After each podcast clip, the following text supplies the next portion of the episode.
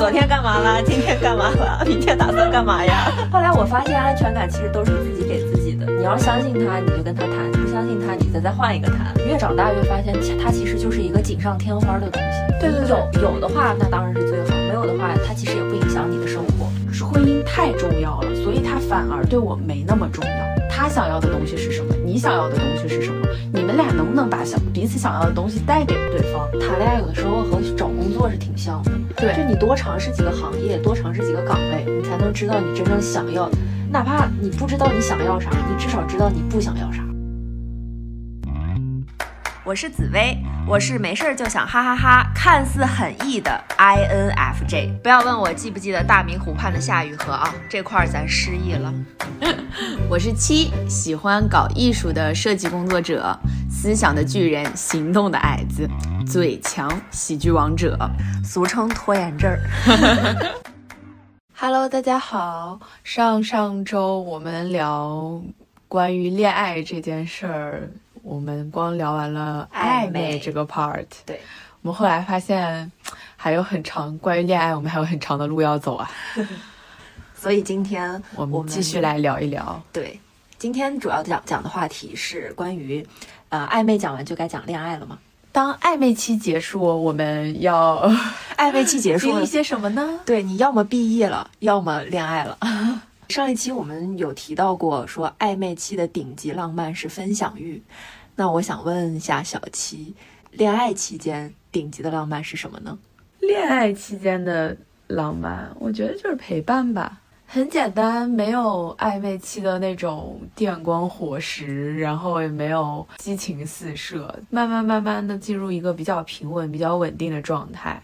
那种浪漫真的就是生活中很细碎的一件小事儿，就是你每天能看到他，需要他的时候他会出现在你身边，这就已经足够浪漫了。我觉得，因为确实你两个人谈恋爱嘛，如果他一直在你身边，不管发生什么事，你都感觉你从一个人承担变成了两个人，就是有会有另外一个人替你分担这件事情。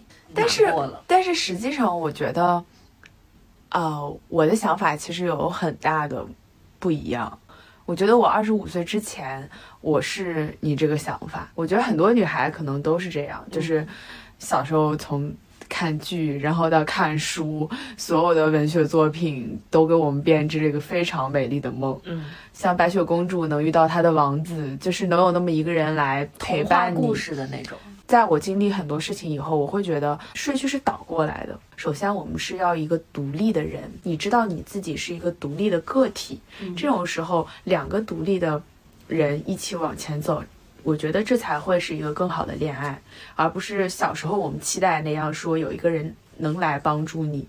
其实啊，我懂你的意思。你的意思就是说，在不成熟的那个阶段，我们想的是有一个人来依靠，有一个人来陪伴你，对，去走过更长的一段路。对。但是在恋爱的想法成熟了之后，嗯，我们的思维会变成我、你和我都是独立的个体，我们结合在一起是为了彼此都能走更远的路。对，对，你总结非常好。嗯，但是我觉得恋爱期的时候，你任何的。苦恼都会有一个固定的人向他去倾诉，所以我觉得这会是我一个解压的很好的方式。嗯，比如说我遇到一些很苦恼的事情，如果我跟家里人或者是跟朋友说，跟家里人那肯定他们更多的是会担心我，但是跟朋友说，他们有可能会有自己的事情啊什么的，嗯，顾不到我这边。但是如果我要是跟我的男朋友说的话，可能他会。站在我的立场上去帮我解决，或者是帮我思考这件事情，会让我很有安全感。但是以我的经验来看，嗯，男人靠不住吗？是的，也不能说男人靠不住。我是觉得，确实我前任他们也都是很好的人，都他们都会很积极的想说去帮你解决问题。但有时候倾诉多了，你就会发现，真的这个东西是一个长期的负能量。其实对你们的恋爱关系并不是一个很健康的发展。其实他们男孩子会更少的倾诉，有的时候他们可能也会把很多问题记在心里。对，我觉得这个是和男女的思维差异也有关系。之前我我也有和别人聊过这个话题，然后他跟我说，这就是为什么男男性的平均寿命比女性短的原因，因为他们太能憋事儿，一般都活不过女人。好像有点道理。对，因为他们有什么事情都会憋在心里不说。对，但是有时候确实，我后来发现，男人也很脆弱的，就他们解决不了问题的时候，可能对他们来说也是一种压力。嗯，你可以把负能量去分摊给 各种各样的人，不要压在一个人你一身上。点儿我一点儿，这个负能量就没有了。对，那你觉得恋爱的意义何在呢？一部分就是荷尔蒙的冲动，就是你生活中你会多了这么一个人，会让你感到快乐。另一部分意义，就像我们刚刚聊的，如果能有一个人跟你一起进步，你们有一致的三观，就是向着一个方向去嗯成长，真的也是很幸福的一件事情。嗯，恋爱的意义它其实不仅仅只是在于你有一个人能陪着你去说话，你吃了吗？睡了吗？晚安，我想你啦。我觉得小时候都这样，对，因为小时候闲。而且也没有什么安全感。后来我发现安全感其实都是自己给自己的。你要相信他，你就跟他谈；你不相信他，你再再换一个谈。男生追你也是啊，就每天早吃了吗？睡了吗？给你送点零食。对啊就每天早安、晚安、午安。啊 你昨天干嘛啦？今天干嘛啦？明天打算干嘛呀？对啊，一开始我是很注重这方面的仪式感的，但是后来我觉得，哎呀，都没自己的事儿了吗？这就干点正事儿不好吗？嗯，甚至我 X 有那种每天二十四小时都要跟我视频，对我当时就觉得他真的好爱我呀。他打游戏，他都会把我放在旁边。我感觉他像个 AI。我现在这个男朋友呢，他所有的作息就是非常严格的按照自己的作息 schedule 来的，嗯而且他就是一个非常自律的人。所以我现在也陷入一种思考，有的人他就是有自己的事情做，嗯而且我觉得。就像我说的，二十五岁以前，你可能觉得恋爱对你来说是一个很重要的 part，嗯甚至是你人生的第一位。但是我觉得恋爱只是你人生的很，不能说很小，只是你人生的一个 part。你有更多事情要去做，对对，你有自己的工作要追求的事物，你有自己要学习的东西。所以说我觉得爱情、恋爱这种东西。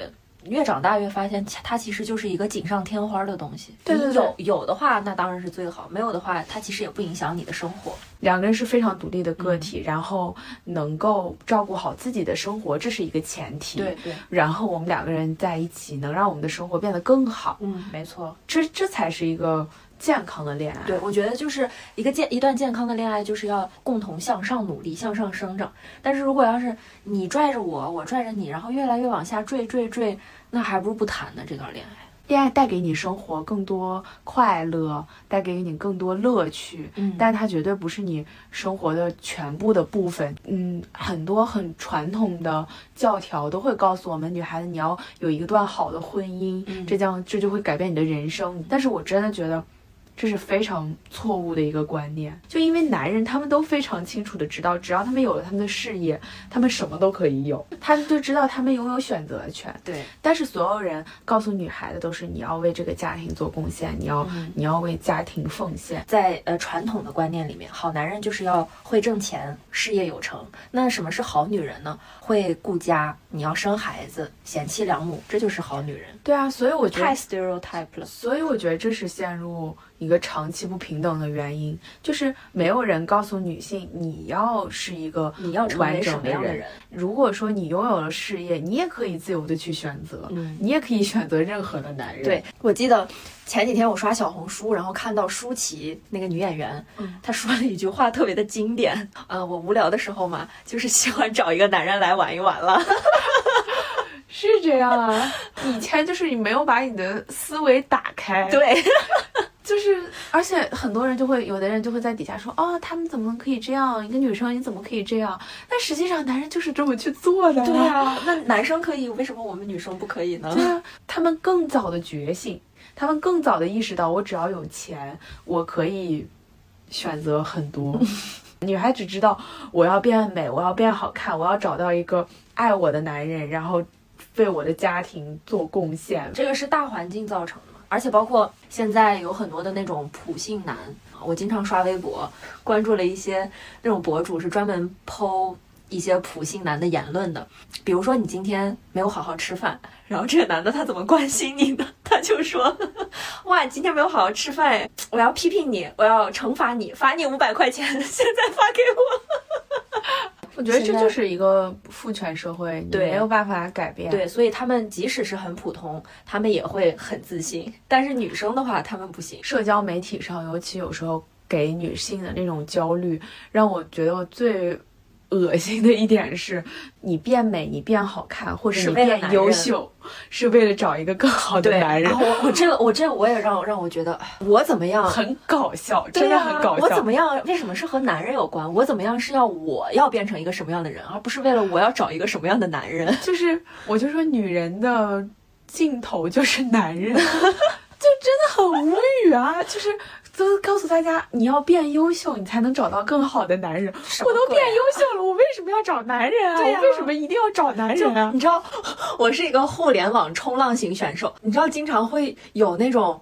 帖子就说什么样的女人，就题目就是什么样的女孩子会更受男生的欢迎，列了好多，比如说什么我要情绪稳定啦，我要会赚钱啦，我要事业有成啦，我要长得好看啦，身材好啦，自律啦，不啦不啦。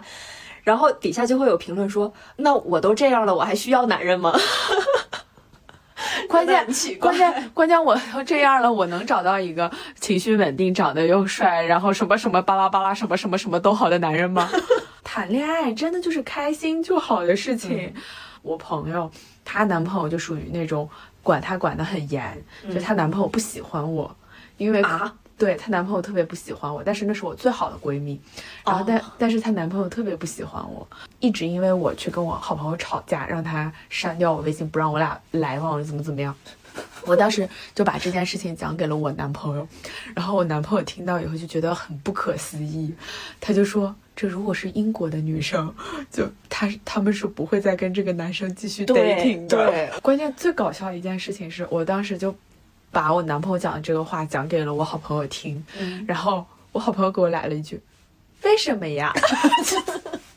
他真的文化差异。他真的一下问住我了，你知道吗？然后我讲给我，我又讲给我男朋友，我男朋友也沉默了。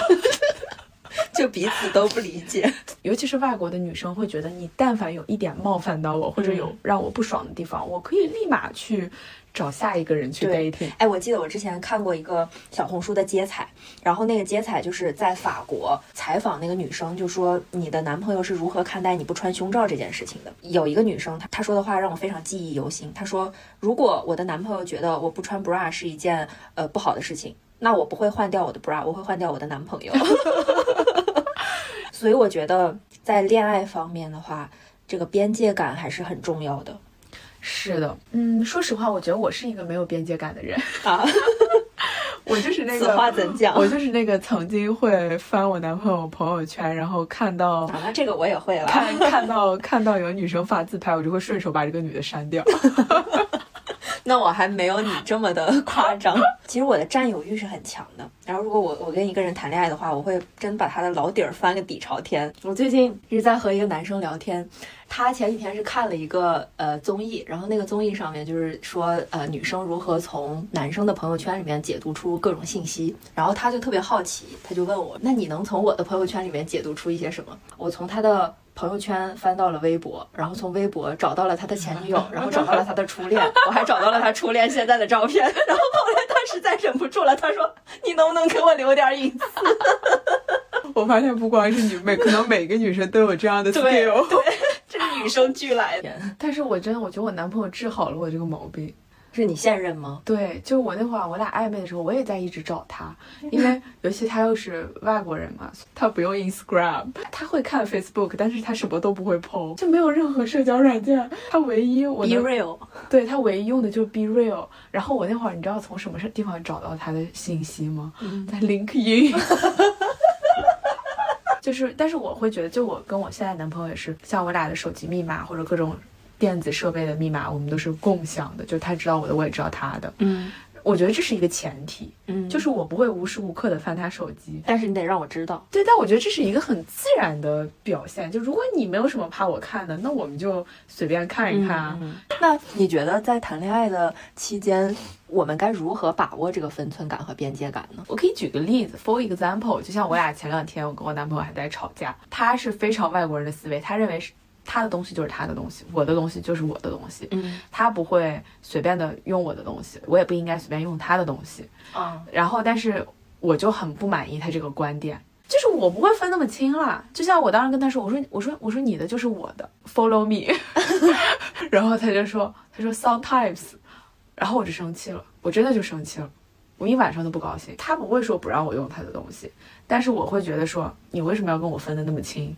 哦，我会觉得你爱我，你要做万事都得迁就我。你要把我放在第一位。所以我觉得你双标，因为我是觉得你谈恋爱的话，就这个边界感和分寸感，除了说是不窥探他们的隐私之之外，你还得尊重他的个人的生活习惯。你觉得你们俩的东西是可以共用的，但是呢，他不这么觉得，是因为他的生活习惯就是这样。没准他和他爸他妈都不会共用东西，但是呢，对，但是呢，你这样子，就我感觉是有一点越界。就对我来而言，最重要的不是这件事情本身，是他怎么想的。实际上，他也不会说不让我用他的东西，而且我也不会用他的东，西。你是更在意他的想法，但是呢，他是这样说出来了，所以你很生气。对，这个就看怎么，其实我觉得是看两个人怎么磨合了。因为如果你们两个人嗯生活习惯不一样，那谁尊重谁呢？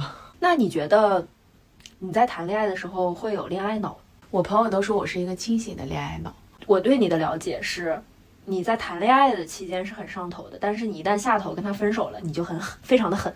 对，嗯，这就是我朋友说我是一个清醒的恋爱脑，我可以很、很长时间不谈恋爱，但是我如果一旦谈恋爱，我就必须要百分之百，就是我的感情里不能掺杂任何别的东西。我懂，我懂，就是有那个呃精神洁癖。对我就是会拿出来百分之百的热情，百分之百的能量去谈恋爱。我觉得这是不是我们火象星座的一个特点、啊？觉得是，我觉得是，真的是。嗯，就是可能大家会权衡利弊啊什么的，但是嗯我很难，我想权衡，但是我做不到。你要把最好的自己拿出来去和对方谈恋爱。对，我觉得是最好的状态，嗯，然后是百分之百的真诚和热情。而且我每次谈恋爱都是全力以赴的在谈，我下一次还再谈恋爱，哪怕我是被之前的那几任渣男伤害过，但是我还是会全力以赴的去把我的心交给对方。我也记得我在我二十三岁的时候我就说，我说如果我这次再谈不成，我就再也不认真谈恋爱了。嗯，后来我发现我做不到。对，就是我可以不谈，但是我我做不到说我们随随便便是，我觉得那样浪费我的时间和精力。我觉得是认真、真诚、全力以赴。那你觉得你会容易被 PUA 吗？既然你有恋恋爱脑的话，我绝对不是一个容易被 PUA 的人，可能前提是我是一个很自信的人，嗯我不会，我不会为因为任何人去否定自己。嗯其次就是像我说的，我是一个独立的个体，我也不是非他不可。嗯如果他真的觉得我不好，或者如果是他真的没有那么喜欢我，我是绝对不会继续的。就我感觉我之前有被 PUA 过。你在上大学的时候谈过一任，他比我大两届，他当时工作了，然后我是大四。他就觉得他挣钱了，但是我还是在花家里的钱。就在我们俩的这段关系里面，他是有主导权的。但是我不知道，就他哪来的这个自信，因为我并没有花他的钱。我哪怕我没有挣钱，我也是花的我父母给的。他就会经常跟我说的一句话就是：你现在没有步入社会，你没有独立，所以你要怎么怎么样。然后我现在想想，我就觉得你是个什么玩意儿？那你要觉得我没有赚钱的能力，或者是你觉得我就有问题，你大可以换一个人，你为什么要这么说我呢？就是因为钱的这个这个事情吵架。然后他说的一一句话让我印象非常深刻，就三四年我到现在都忘不了。他跟我说：“你一边想着诗和远方，然后一边吃喝靠我。”我当时真的就笑了，你知道吗？说我。我就算有诗和远方，那也是我爸妈供的我。我我说和你有什么关系？他就开始给我 A 钱，你知道吗？就是微博上经常会出现那种分了手之后开始 A A 算账，这个事儿真的被我遇到过。我就给他支付宝转了一千块钱，我就把他拉黑了。其实我觉得，嗯，钱的问题真的是恋爱中很重要的一个问题，而且很敏感，没有办法避免的一个东西。你钱在哪儿你也没法避免，但是在恋爱中尤其敏感。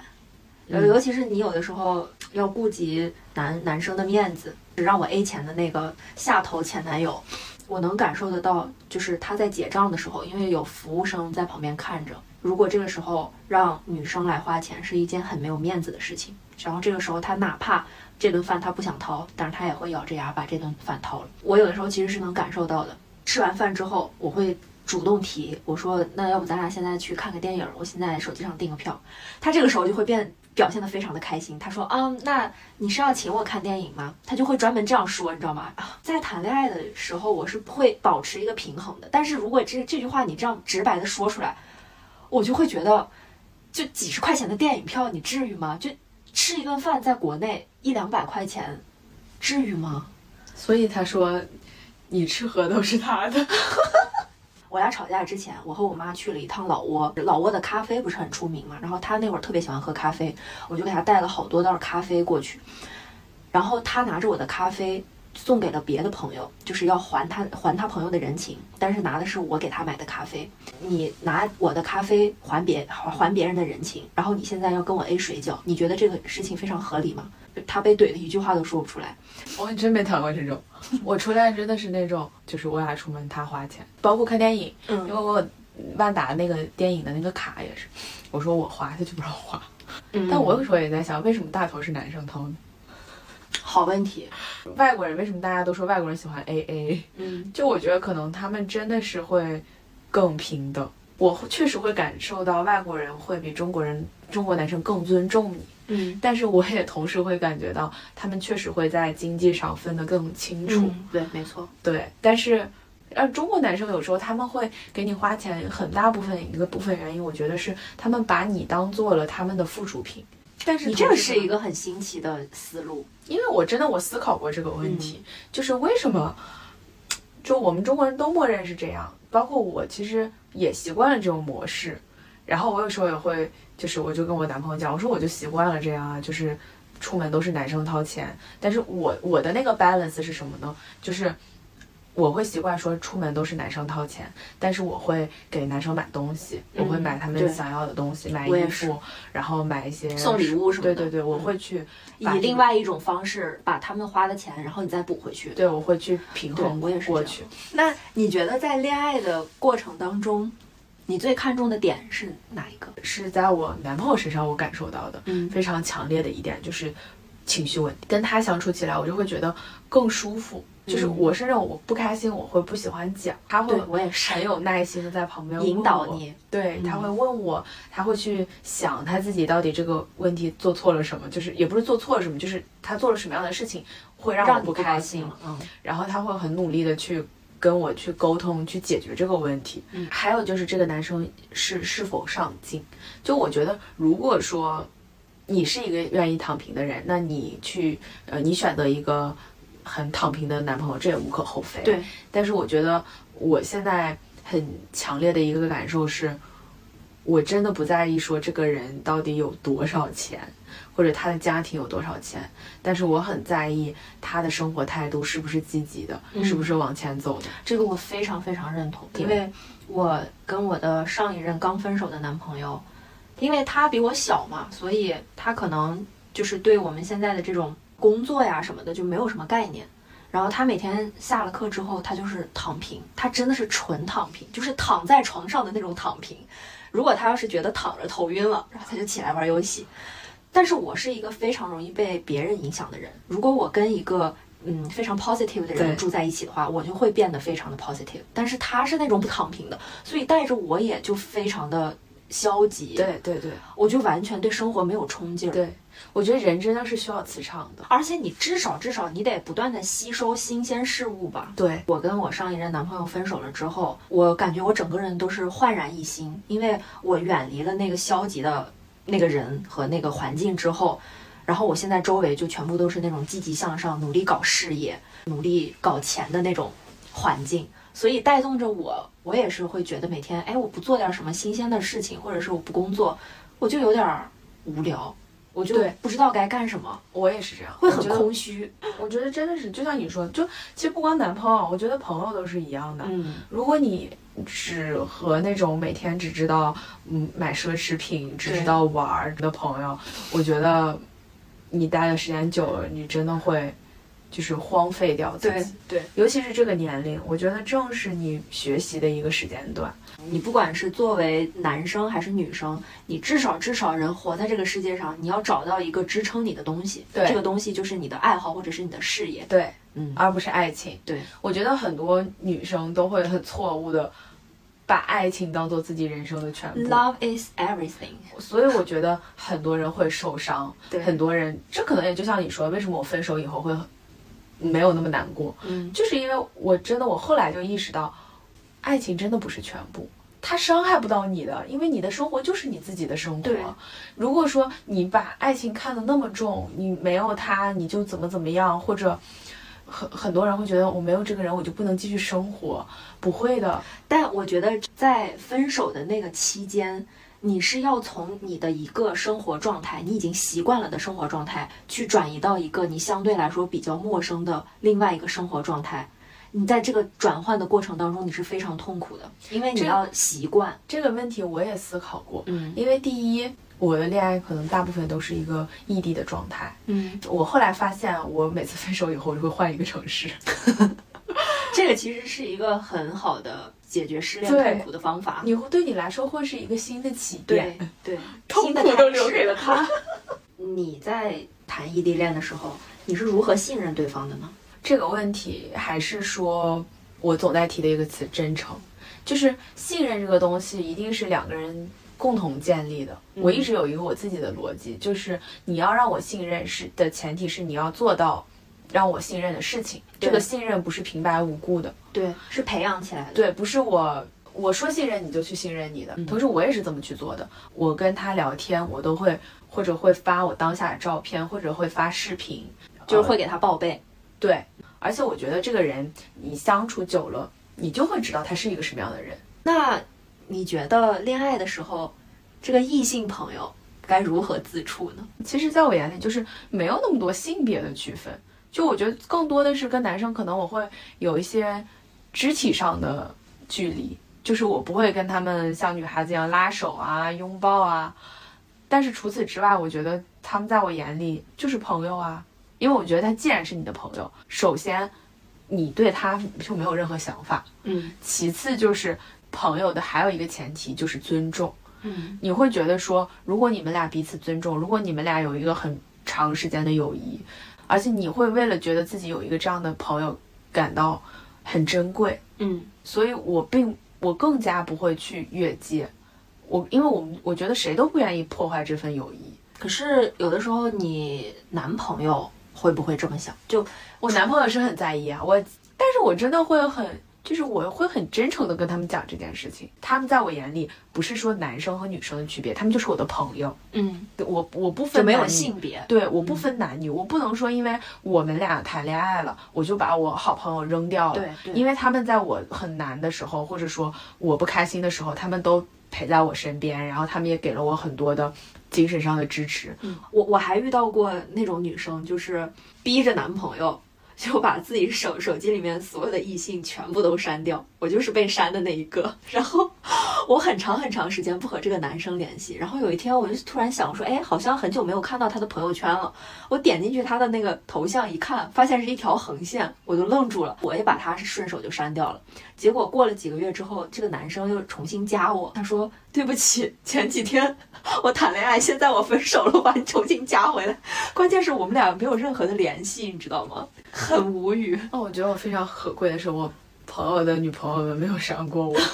我好朋友结婚的时候，就是我会摄影嘛，然后我就会一直跑上跑下帮他们拍照，然后我都会专门去拍他老婆的照片，就嗯想要把他老婆拍得很好看。嗯我觉得你只要抱着这样的一个心态，他也能感受到的，就他嗯老婆也能感受到的。嗯我当时就跟他跟他说，我说我希望你给我一个好的示范、好的例子，因为他是我所有朋友里面第一个结婚的。嗯我觉得你只要抱着一个利他的态度，我觉得对你们的友谊也是最好的。嗯，没错。嗯，那接下来我还有一个问题，你从多大的程度上你会为了一个人做出改变呢？我说我是不会为了任何人去改变的。然后我当时那个男朋友也是就。就说啊，那好吧，那你不愿意改变，那我就改变。我就一直觉得说，你如果让我去改变，那你就是不爱我。但是我后来也慢慢的发现，恋爱这件事情，你就是需要去改变的。啊，就是没有人是不需要去改变的。嗯也也我也觉得这可能是我之前恋爱失败的原因，就是我太自我了，嗯，我真的是不愿意为了任何人去改变我自己。因为我是一个很恋爱脑的人，然后我总是会觉得，如果我很爱他的话，或者我很喜欢他的话，我是会愿意为了他做出一些牺牲和改变的。但是后来我发现，好像我做出的改变和我付出的牺牲没有得到正向的反馈。所以我现在在自我反思，是不是我在恋爱的过程当中应该更加注重我自己，而不是对方？我和你真的真的是刚好相反。我觉得这个问题是什么？就是你要有自己的底线。嗯，我我觉得这个改变是你们俩可以为了就是共同的未来或者更好的生活去磨合，但是这个底线是，你不能改变你的自我。我举个例子吧。谈第二任男朋友的时候，那会儿刚好是我准备要出去英国的时候，他当时会一直问我一个问题：那你打算什么时候回来呢？其实我当时内心里就已经想好了，我是要来英国，而且我甚至要办 PSW 留下的。